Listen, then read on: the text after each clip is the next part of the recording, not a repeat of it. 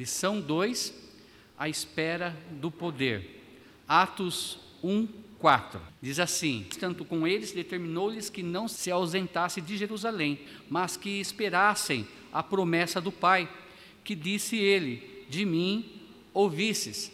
Então, aqui em Atos capítulo 1, nós sabemos que Jesus Cristo, ele aparece depois da sua ressurreição e ele fica por ali em torno de 40 dias. Muitas pessoas vê ele ressuscitado, em torno de 500 pessoas para mais viram indo, ele indo né, para o céu. Só que antes dele ir, ele pede para que os apóstolos, ou melhor, os discípulos dele, permanecessem ali até que o Espírito Santo viesse. Capítulo 2, então, já sabemos, a igreja é inaugurada com a descida do Espírito Santo, a dispensação da graça, então, inicia ali em Atos capítulo 2, e aqui então diz: E estando com eles, determinou-lhes que não se ausentasse de Jerusalém. Era para ficar ali. Nós vamos entender o porquê que eles tinham que ficar ali. Lembra que eles já tinham comemorado a Páscoa, a festa dos pães asmos, agora tinha uma outra festa, que era a festa de Pentecostes. Era uma festa muito importante para os judeus naquela época. A festa de Pentecostes, também conhecida como a festa do tabernáculo ou a festa das tendas, era a festa que então estaria chegando os judeus de toda a parte do mundo para montar as suas barracas, as suas tendas, os seus tabernáculos próximo do templo, para então é, lembrar aquela peregrinação no deserto e como Deus os abençoou com a lavoura. Então, sempre eles davam as primícias para o Senhor e eles faziam uma festa, e aquilo ficou um memorial. Então, mesmo eles estando dispersos, eles voltavam na festa de Pentecostes. Por que esperar até aquela data? Por causa desse evento importantíssimo. Deus queria que muitos judeus ouvissem o Evangelho. Então, Atos 2 vem, né, judeus de toda parte do velho mundo, para Jerusalém, e aí então o Espírito, Espírito Santo desce naqueles que já aceitaram a Cristo, e aí então Pedro e Tiago, principalmente Pedro, começa a pregar o Evangelho na língua de cada um. Não é que Pedro falava enrolado, é que cada um ouvia na sua língua a mensagem que Pedro falava. Alguns acham que Pedro pregava em várias línguas. Não, Pedro ele pregava na língua dele, provavelmente o grego, que é da época. E aí então cada é, povo escutava na sua língua materna. Não há como estudar o livro de Atos sem uma visão clara da pessoa do Espírito Santo, no plano eterno da redenção. Inicialmente vamos olhar a interação da Trindade na teologia da salvação. Então nós sabemos que Deus Pai, Deus Filho e Deus Espírito Santo é um só Deus, não é? Nós não encontramos na Bíblia a palavra Trindade. Esse é um dos maiores motivos que uma é, determinada é, igreja eles dizem que não existe, porque eles não encontram na Bíblia a palavra Trindade, mas nós conseguimos vê né, a Trindade, tanto lá no início em Gênesis, como várias outras passagens também da Bíblia: Deus Pai, Deus Filho e Deus Espírito Santo. Primeiro, Deus o Pai elaborou o plano da salvação.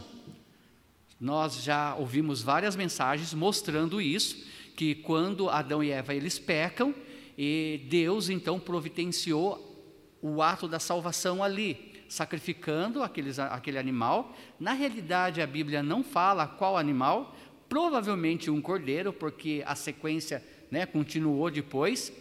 Mas ali, aquele animal, quando foi morto, Deus então pegou a pele e vestiu tanto Adão como Eva.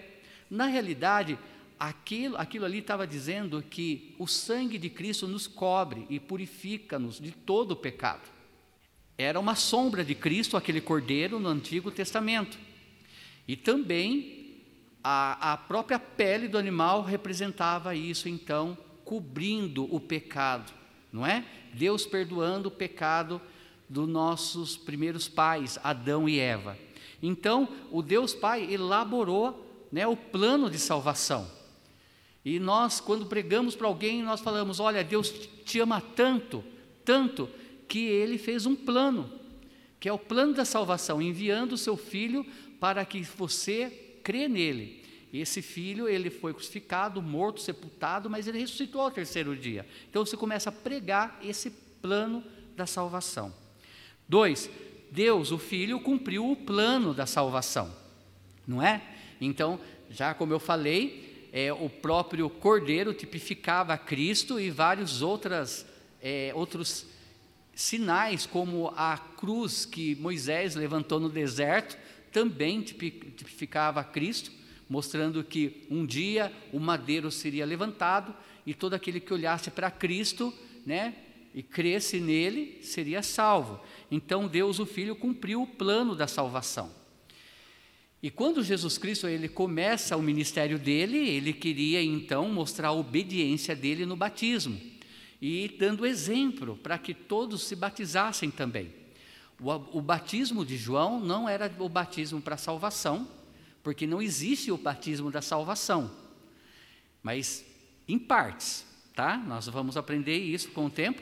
O batismo então do arrependimento era para se arrepender dos pecados e crer que Jesus era o Salvador. Então João Batista batizava e Jesus Cristo então ele vai, ele se batiza. E ali naquele momento abre o céu e Deus ele fala: "Este é o meu filho a quem eu me comprazo".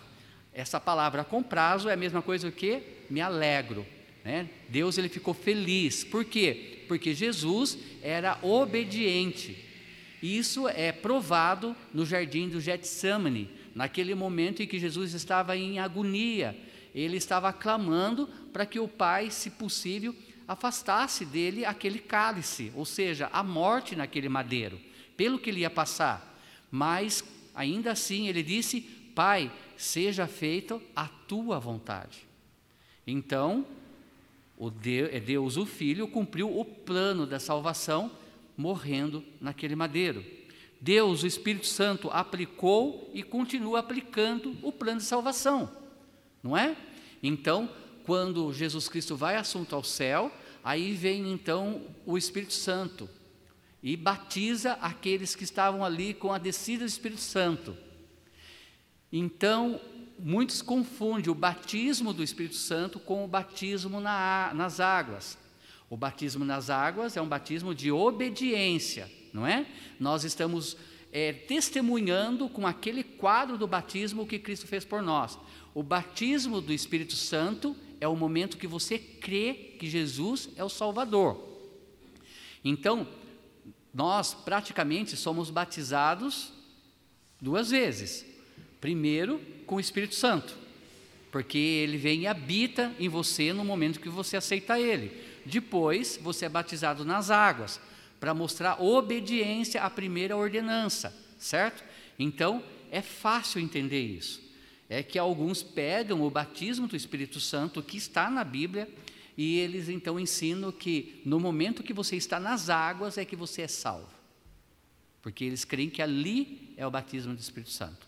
E a Bíblia não fala sobre isso, tá? Na realidade, você vai encontrar até um terceiro batismo que nós vamos falar um pouco mais para frente, que é o batismo em Jesus Cristo. Então é o batismo nas águas, batismo do Espírito Santo e batismo em Jesus Cristo.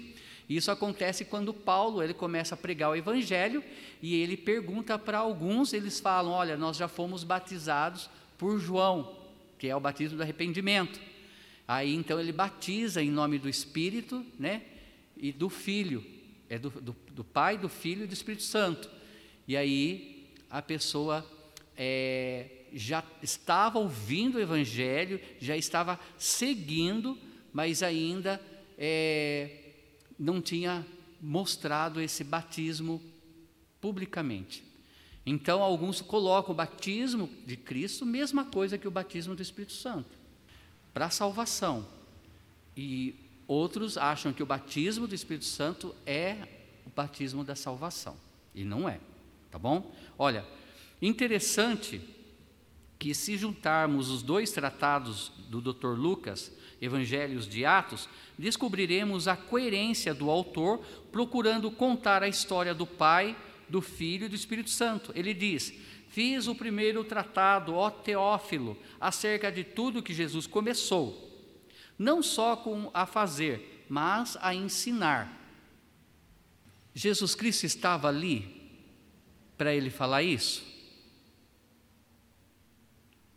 Não estava, não é? Ele tinha ido assunto ao céu, ele foi levado para o céu, mas ele fala, ele escreve Atos para esse Teófilo, certo? E diz: é, fiz o primeiro tratado ao Teófilo, ou seja, ele preparou um material acerca de tudo que Jesus começou, ou seja, no ministério dele, não só a fazer, mas a ensinar. Olha, o fato de o Evangelho de Lucas é, ter tratado do que Jesus começou a fazer ensinar, mostra-nos duas coisas. Primeiro, a igreja teve o seu começo no Evangelho. Pode alguma igreja começar fora do Evangelho? Não pode, mas acontece? Acontece. É o que mais tem acontecido hoje, amados irmãos. Tem muitas igrejas sendo abertas, mas não através do Evangelho. O que é o Evangelho? As boas novas de Cristo, que ele foi crucificado, isso que ele foi crucificado, morto, sepultado e que ele ressuscitou ao terceiro dia. Esse é o Evangelho, certo? Muitas igrejas não começam por aí porque não pregam esse Evangelho. A igreja começou com esse Evangelho. Como? Próprio Pedro, próprio Tiago pregando sobre Cristo sendo Senhor e Salvador.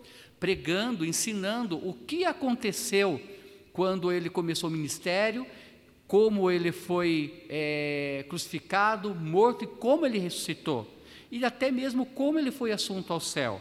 Então, olha, primeiro a igreja teve o seu começo no Evangelho, a igreja né, cristã, a igreja primitiva que nós cremos. Segundo, a obra de Deus não terminou com a ascensão de Jesus, como já foi observado, o livro de Atos mostra o que Jesus continuou a fazer e a ensinar pelo Espírito Santo, através da igreja.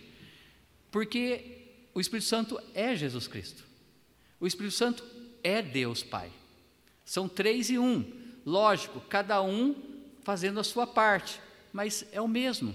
É como se Jesus Cristo fosse assunto ao céu e voltasse, e foi o que aconteceu, voltou na forma de espírito e habitou naqueles que crescem nele. Então, em outras palavras, nós temos Cristo habitando em nós. Por isso que em Mateus capítulo 5, versículo 16, Jesus fala: resplandeça sobre vós a luz de quem? De Cristo. Né? Para nós sermos a luz de Cristo. E isso aconteceu principalmente após a ascensão de Cristo, com o início da igreja, através dele em forma de Espírito. É, Rogério, pode ler para nós. Lucas toma cuidado em frisar que a obra pelo Espírito Santo é a continuidade, a continuação da obra de Jesus. Foi ele quem ordenou aos discípulos que guardassem as manifestação do poder que lhes fora prometido. Obrigado. Da ressurreição à ascensão. E aqueles, pois, que se haviam reunidos perguntaram-lhe, dizendo: Senhor, restaurarás tu é, neste tempo o reino de Israel. Lembra que lá em Mateus capítulo 24, eles fizeram a mesma pergunta antes dele ser crucificado. E agora eles fazem a mesma pergunta depois dele estar ressuscitado. Tá bom? É a mesma pergunta que eles fazem ali em é, Mateus capítulo 24.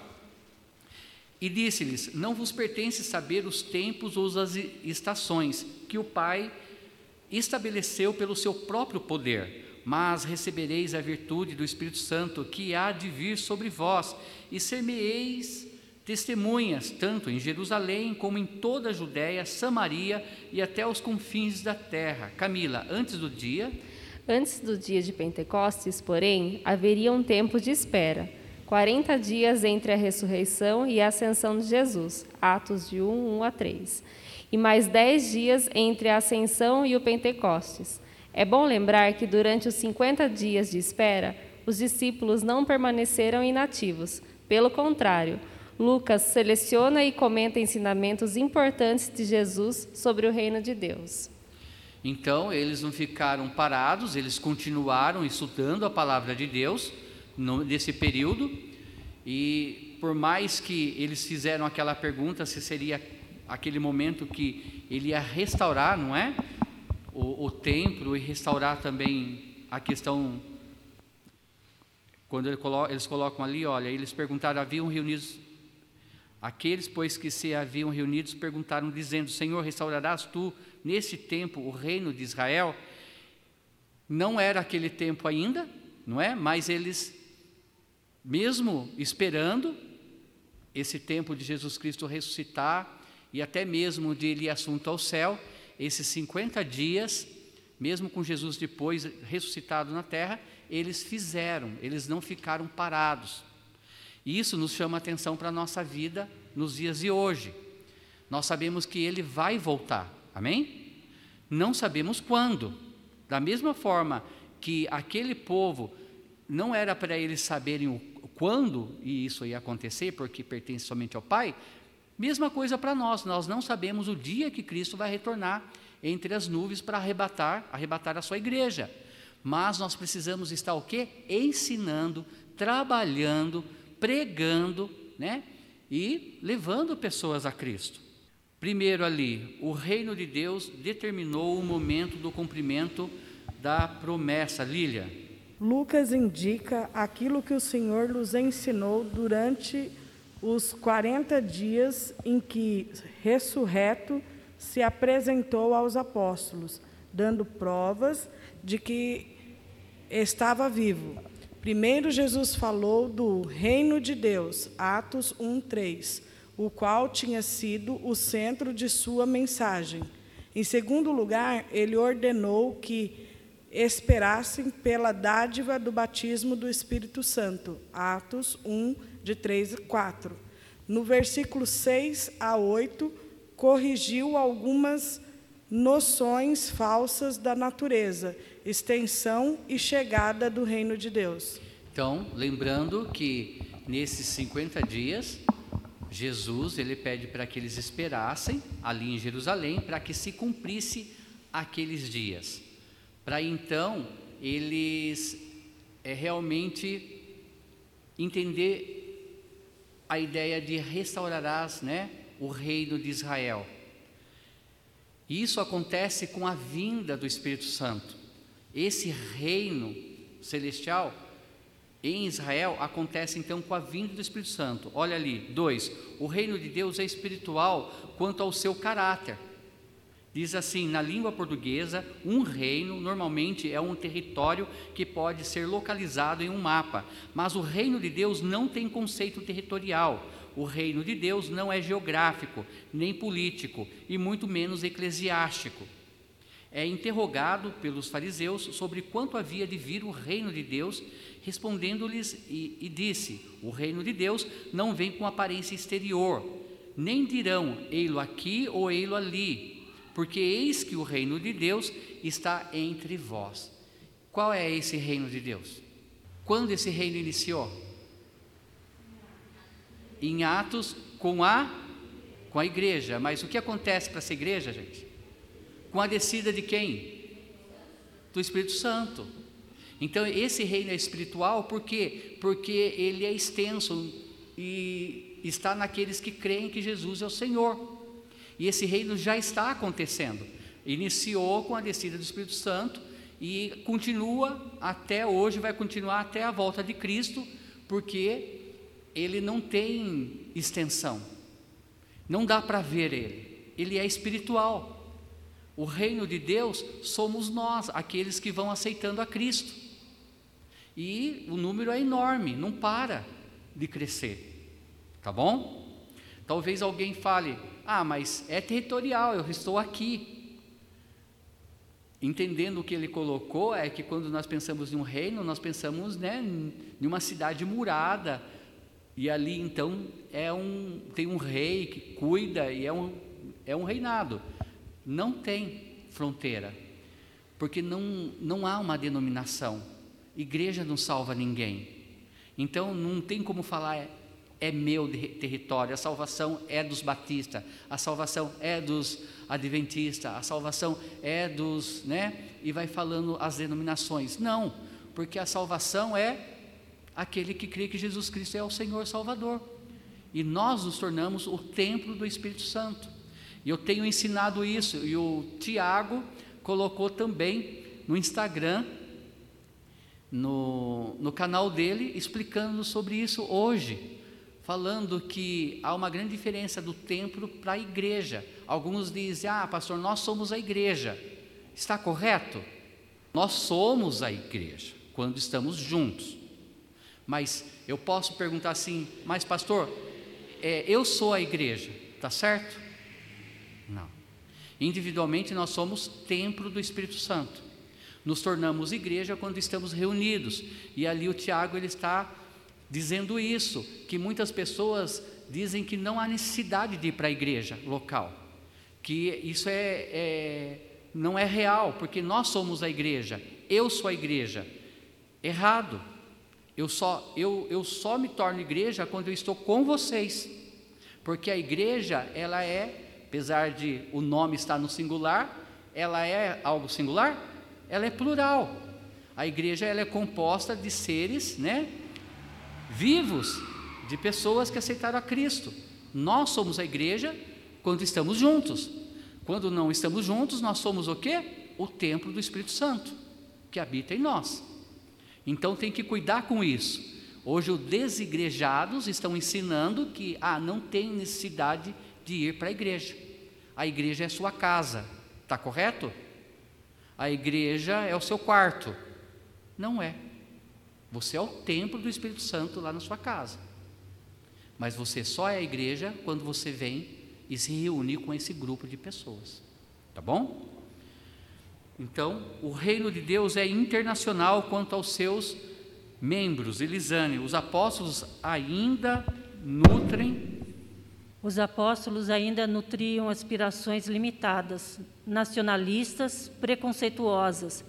Indagaram a Jesus se ele restauraria a independência nacional de Israel, que os macabeus haviam reconquistado no segundo século antes de Cristo.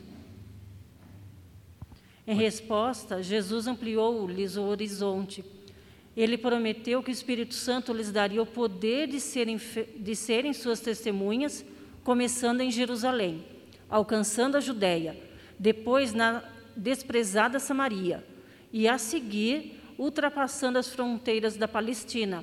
Atos 1:8. Isso, olha, então, o reino de Deus é internacional quanto aos seus membros. Os apóstolos ainda nutriam aspirações limitadas, nacionalistas. Por isso também que muitos judeus não creram que Jesus era o Messias ou é o Messias, porque eles esperavam alguém que fosse livrar eles da mão dos romanos, que ia restaurar Israel, o povo, né, o reinado de Davi. E, como foi colocado aqui, os Macabeus, que nós não temos como livro na nossa Bíblia, mas ele é um livro apócrifo, da, da, da Igreja Católica, mas ele é rico em histórias verídicas, porque até mesmo, mesmo historiadores da época falaram dessa família dos Macabeus, não é? Então, só para lembrar um pouquinho, é, Alexandre o Grande ele morre e divide então o velho mundo para os seus quatro generais. E um desses quatro generais, eu, é, Antíoco Epifanes, ele, o filho dele, então ele começa a querer profanar o templo de Jerusalém naquela época.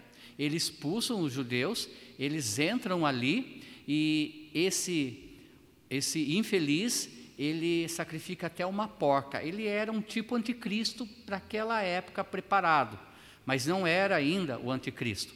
Lembrando que Satanás, ele sempre parece que tem né, os seus anticristo preparado no decorrer da história, porque ele não sabe se ainda era é o momento da retirada do Espírito Santo para ele agir na grande tribulação.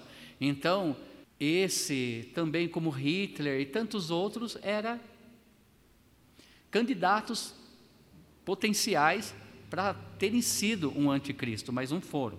Então, os macabeus, uma família de judeus que resolve então guerrear, brigar e conquistar novamente o templo né, de Jerusalém. E essa família, eles levantam então um grupo grande de judeus e eles conseguem expulsar né, aqueles soldados dali e conquistar novamente o templo de Jerusalém, no ano mais ou menos de 167 antes de Cristo, tá bom? Então aqui eles estavam esperando isso.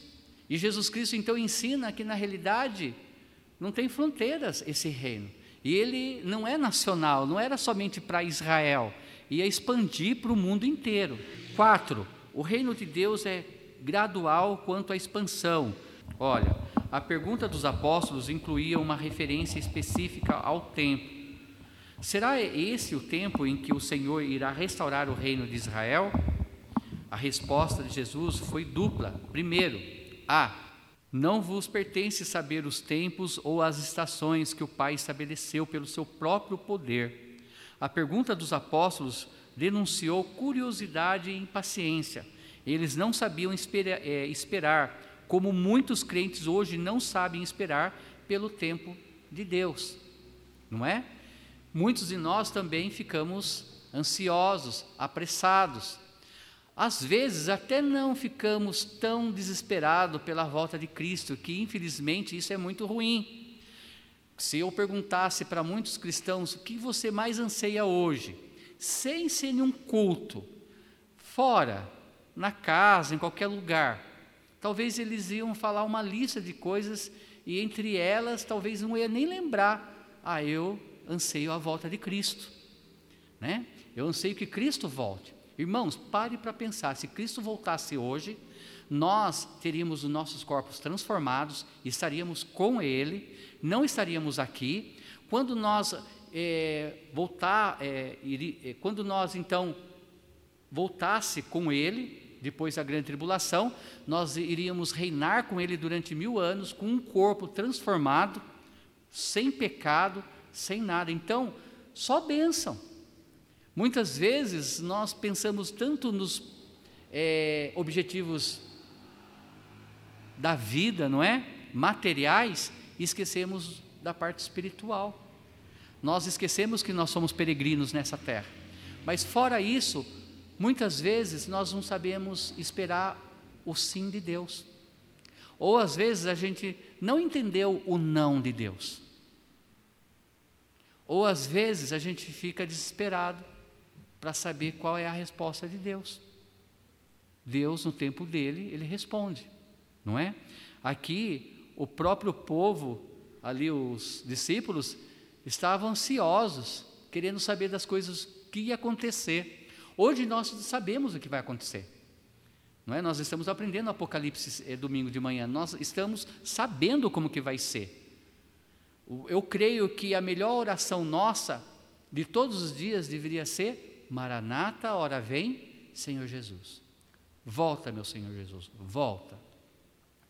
O governo vai continuar com essa bagunça como sempre foi até a volta de Cristo. E eu estou falando isso em nível mundial. Porque esse governo não vem de Deus, é do sistema, não é de Deus. Só vai melhorar quando ele voltar e ele governar a terra. Então, até lá, só problemas, só problemas. 2. A ascensão de Jesus, Atos 1, 9 a 12. E quando dizia isto, vendo, vendo eles, foi levado às alturas em uma nuvem, e uma nuvem o recebeu, ocultando a seus olhos. E estando com os olhos fitos no céu, enquanto ele subia, eis que junto deles se puseram dois homens vestidos de branco, os quais lhes disseram: Homens galileus, por que estáis olhando para o céu? Esse Jesus que dentre vós foi recebido em cima do céu, há de vir assim como para o céu o vistes ir. Então voltaram para Jerusalém, do monte chamado das Oliveiras, o qual está perto de Jerusalém, à distância do caminho de um sábado. Pelo menos duas perguntas se, formaram no, se formam em nossa mente quando lemos essa história da ascensão de Jesus. Primeiro, a ascensão de Jesus aconteceu literalmente.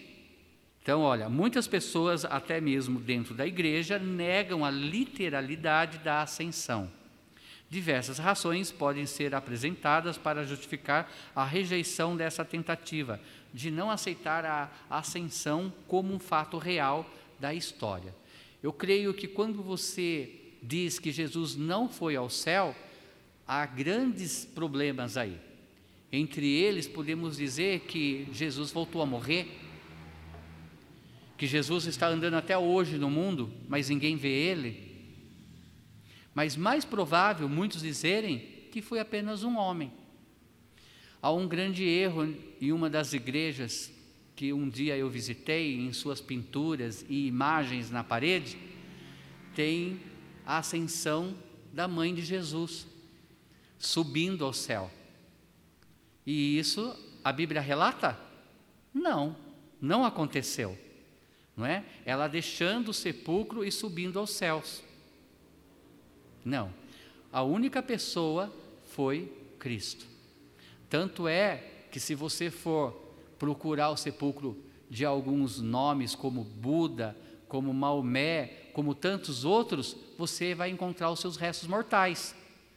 Mas Jesus Cristo já presenciaram o sepulcro vazio no terceiro dia, quando ele ressuscitou, não é?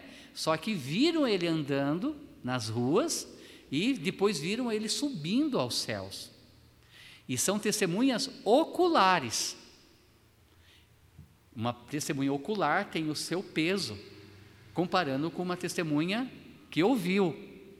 Ouvir pode virar um telefone sem fio, não é?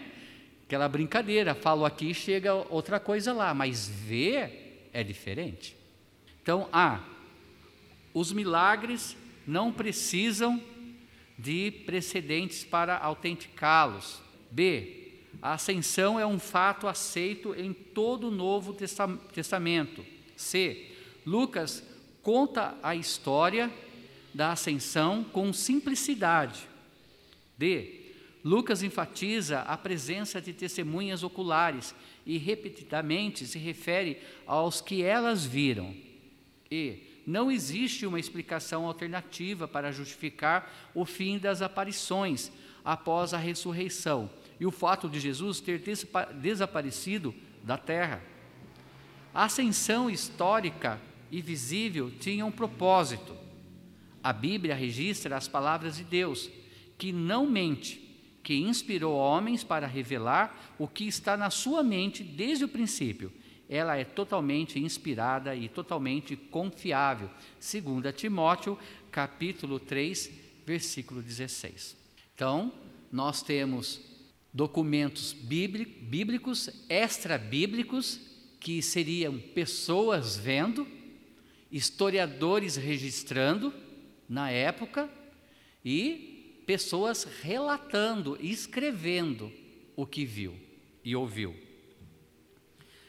A forma como partiu uma ascensão visível atingiu o efeito planejado. Os apóstolos voltaram para Jerusalém e esperaram pelo Espírito Santo. 2. Os apóstolos em oração esperando a manifestação do Espírito Santo. Atos 1, 12 a 14. Diz assim: Então voltaram para Jerusalém, do monte chamado das Oliveiras, o qual está perto de Jerusalém, à distância do caminho de um sábado. E, entrando, subiram no, ao cenáculo, onde habitavam Pedro e Tiago, João e André, Filipe, Tomé, Bartolomeu e Mateus, Tiago, filho de Alfeu, Simão, o Zelote, e Judas, irmão de Tiago. Todos esses perseveravam unanimemente em oração e súplicas com as mulheres e Maria, mãe de Jesus, e com os seus irmãos. Ali mesmo em Atos capítulo 1, fala quantas pessoas tinham na primeira igreja. Na realidade, não era ainda uma igreja, né? porque a, a, a descida do Espírito Santo é um pouquinho depois. Mas falam que estavam ali reunidos 123 pessoas. Então, amados irmãos, se a nossa igreja chegar a 120, 130, amém. Eu tenho orado por isso. Mas a igreja iniciou e ela cresceu em pouquíssimo, pouquíssimo tempo, de uma forma estrondosa. Atos capítulo 1, ainda eles orando, inicia a festa de Pentecostes e Pedro sai então do, desse templo e começa a pregar o Evangelho, e mais de 5 mil almas são acrescentadas ali naquela igreja. Uau, não é? O poder do Espírito Santo tocando nas pessoas. Mas olha, Lucas relata como eles permaneceram os dez dias seguintes antes de Pentecostes. Estavam sempre no templo, louvando e bendizendo a Deus. Nós, os batistas, nós não fazemos diferença entre homens e mulheres orarem no templo. Tem uma passagem que fala sobre os dons do Espírito Santo, principalmente em Corinto, também em Romano, que Paulo fala que eram para elas ficarem em silêncio na igreja, mostrando que o dom de língua nem era exercido por mulheres naquela época. Mas aqui na primeira igreja nós encontramos Maria, mãe de Jesus, e outras mulheres fazendo o quê? Orando. Se a gente vai buscar no Antigo Testamento uma referência, qual mulher no Antigo Testamento que estava orando no templo? Ana. Não é? Então, nós não vimos passagens dizendo que as mulheres não podem orar. Nós encontramos passagens junto com essa que está falando sobre os dons do Espírito, que os homens devem levantar suas mãos santas em todos os lugares e orarem.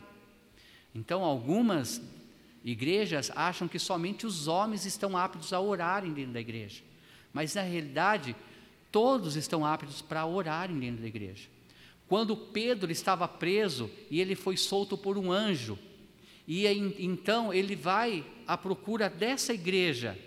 E ele bate na porta, a pessoa que atendeu era uma mulher e ela está, ela ficou assustada e ela volta e ela pega então quem orando? Maria, outras mulheres e essa lista de homens orando. E eles nem acreditam, porque achava que ele estava preso. E na realidade era Pedro mesmo que estava ali.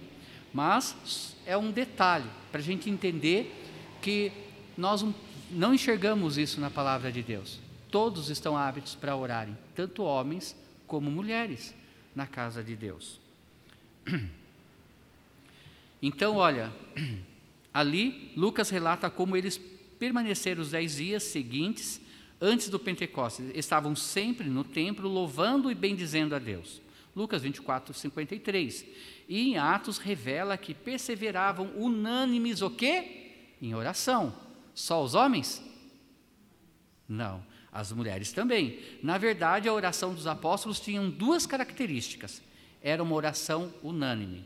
Era um grupo pequeno, além dos apóstolos e dos irmãos de Jesus, são mencionados quem?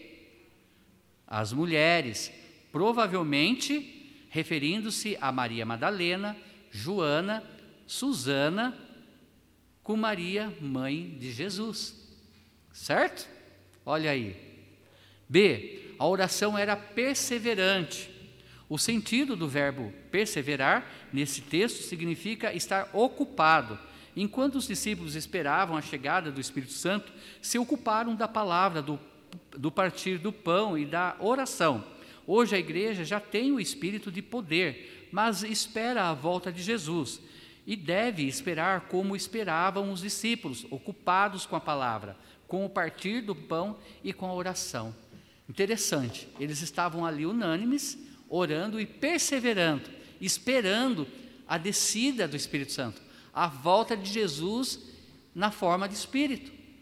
E também nós precisamos fazer a mesma coisa, estar unânimes, orando aprendendo a palavra de Deus até Cristo voltar.